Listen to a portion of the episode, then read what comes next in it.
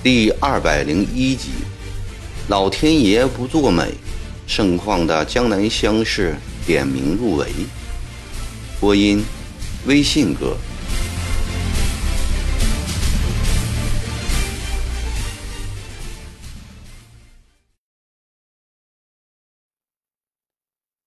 同治三年十一月初八日，一大清早，便彤云密布，寒气逼人。昨夜刮了一个通宵的西北风，气温骤然下降，金陵城提前进入隆冬季节。近两万名士子要在今天全部点名入围。乡试定列在八月举行。以八月初九为第一场正场，十二日为第二场正场，十五日为第三场的正场。提前一日，也就是初八、十一、十四点名入场；后一日，也就是初十、十三、十六交卷出场。一两场非到时不开，唯独第三场。提前于十五日下午放牌，有些才思敏捷或对功名不甚精益的人，这时便交卷出场了。好在中秋佳节之夜赏月，每场银正点名，日落终止。甲子科江南乡试因为推迟了整整三个月，已是冬季了，天亮得很晚，点名时刻。也因此推迟了一个时辰，点名时刻也因此推迟了一个时辰。到了卯正时刻，贡院外大坪里人山人海，士子们背着背包，提着考篮，照着先天发下的贡院座号变览，按省府县分站在各道门口等候入场。江南贡院有东西两道园门，东园门牌房上写着“明经取士”四个大字，西园门牌房上写着“为国求贤”四个大字。安徽籍士子分在东园门，江苏籍士子分在西园门，每个园门左右又各有两道较小的门，这样一共有十道入围的门。门虽然多，但士子近两万人，每道门口仍然有近两千号人围在旁边。每点齐五十名以后，由差役执高脚牌在前引导，士子们跟着牌子一贯入围。因为要一一点名验看，颇费时间，所以入围的速度也很慢。刚开始还算安静些。天气虽然很冷，但世子们因早有准备，都耐着性子等待着。但是到了四初时分，突然下起雨来了，雨中还夹杂着雪粒，这下可把站在露天坪里的世子们弄苦了。他们虽然有雨伞斗笠，也到底挡不住长时间的雨雪。没过多久，便一个个身上铺满了雪粒子。肩头、袖口、裤管都渐渐的湿了，尤其可怜的是那些年老体弱和衣衫单薄的人，他们更是冻得瑟瑟发抖，缩头缩脑的站在园门外，在寒风里欺凌、雨雪敲打之下，再不是一个过龙门便身价百倍的士子了，仿佛是一群正在遭受惩罚的罪犯。人群混乱了，咒骂老天爷的，吆喝着快点点名的，互相拍打雪莉的，各种声音嘈嘈杂杂，吵得连点名声都听不见了。因此，入围的速度也越来越慢。突然，从西园门外传来一声撕心裂肺的惨叫声：“爹爹，你老醒醒！你老醒醒呀！爷爷，爷爷！”人们都纷纷围了过去。只见一个年逾古稀的老世子直挺挺地躺在泥地上，紧闭双眼，脸色灰白，已被活活的冻死了。旁边两个世子跪在一旁，失声痛哭着。有心肠好的世子便过来关照劝慰，有急功仗义的世子便忙着去叫巡逻兵。四周人都在纷纷的议论着。这老头子是谁呀？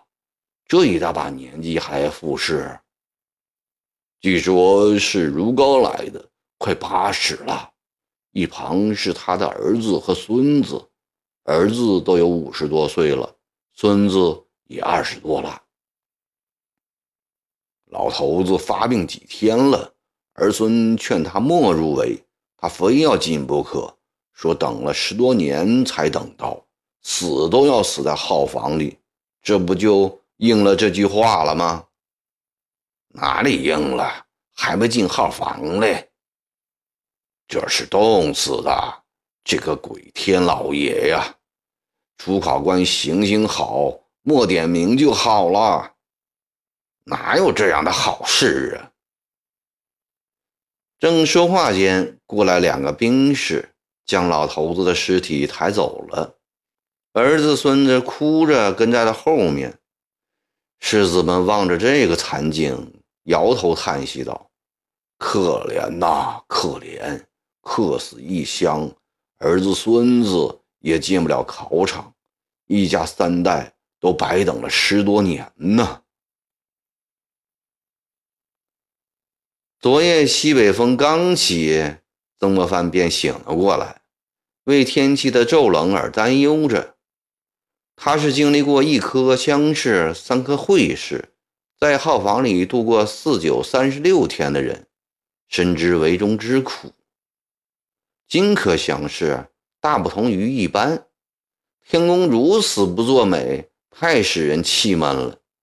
随之后来竟下起雨夹雪来，他为应点世子们叫苦不迭，大半天来也无心治事看书，不断的打发人。到贡院门外去探听情况。大人，如高级世子鲁光熙冻死在西园门外了。奉命了解情况的赵立文进来禀报着。啊！正凝眸呆望窗外雨夹雪的曾国藩大吃一惊，他回过头来问。是不是那个七十八岁的老头子？正是，现在遗体已被送往清凉寺，他的儿子、孙子和他同来应试，有两个淮军士兵帮他们在一起料理后事。可惜呀！很久后，曾国藩才吐出这两个字来。这个消息。使他甚为不快。七十八岁带着儿孙普乡试，大清立国以来是绝无仅有的。那天他听了李鸿章的禀报后，他便思考着要围绕着这个题目做一系列的好文章。首先该向皇太后、皇上禀报，耄耋老人携子孙应试，这是皇太后、皇上圣德感化的体现。是孔孟儒学深入人心的生动说明，是长毛灭后国家中心的祥瑞之象。他要借此为两江三省读书人树个榜样，鼓励年轻人奋发努力，勉励老年人好学不怠。他还想到，朝野都会广泛谈论这件罕见的奇事，正是野史。都会感兴趣的记载下来，为本就天下瞩目的甲子科江南乡试增添异彩。自己作为这科乡试的总策划人，将会更显得不同凡响。可是现在这一切都倒过来了，光彩将变为阴影，美谈将变作笑柄。惠普啊，你带我到清凉寺去看看鲁光熙的儿子和孙子，并从库房里取出四十两银子送给他们，叫他们买副棺木，早点将老人入棺，护送回籍，不要在城里待久了。好，我这就去。赵立文答应着，犹豫了一下，又说。大人，现在雨雪交加，气候严寒，狮子们都站在露天坪里，许多人都受不了了。希望不点名，先放他们进去，在号房里，毕竟可以躲避风雨呢。不点名就径直入围，这可是相志中从未有过的事情。倘若因此乱了考场，将来谁负这个责任呢？大人，世子们都在雨雪中冻得发抖，且六十岁以上的老人有一二百呢。若是再出几个鲁光熙这样的人，那就不好收场了。见曾国藩阴沉的脸不作声，赵立文又补充了一句：“这句话果然起了作用。”惠普，你就先不要到清凉寺去了，立即持我的名次入围见刘大人，请他下令停止点名，先让他们都进号，然后再叫点名官挨号一一查验，发现有混进场者，杖责一百棍，赶出宫院。今后倘若朝廷追究下来，一切责任由我负。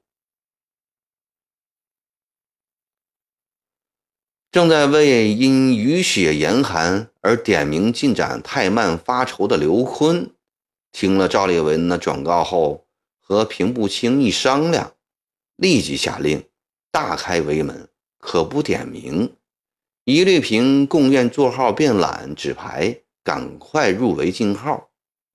这个命令一传达，尚在辕门外候点的一万多名士子，莫不感激涕零。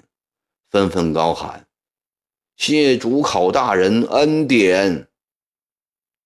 他们都自动的排好了队，举起纸牌，不到一个时辰，便全部进场完毕了。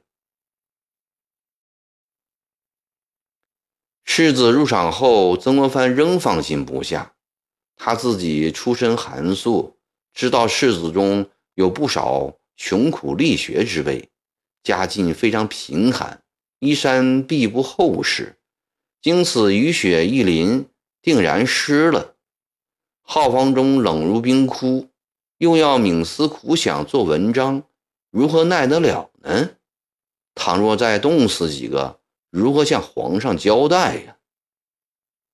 他将彭玉菊、刘连杰叫来，要他们立即从湘军粮台处借调五千件衣服，棉的、夹的。单的都可以，赶快送到贡院，好叫衣衫单薄的世子将湿衣都换下来。又吩咐围中厨房速熬姜汤，每个世子发一大碗，以便消寒祛湿。到了傍晚，曾国藩又亲自乘轿来到贡院，在刘坤的陪同下，顺着狭窄的小巷。查看了部分号房，见所有的士子都已开始安心的应考，生病的也有号军单独照顾，一切安逸，这才放下心来。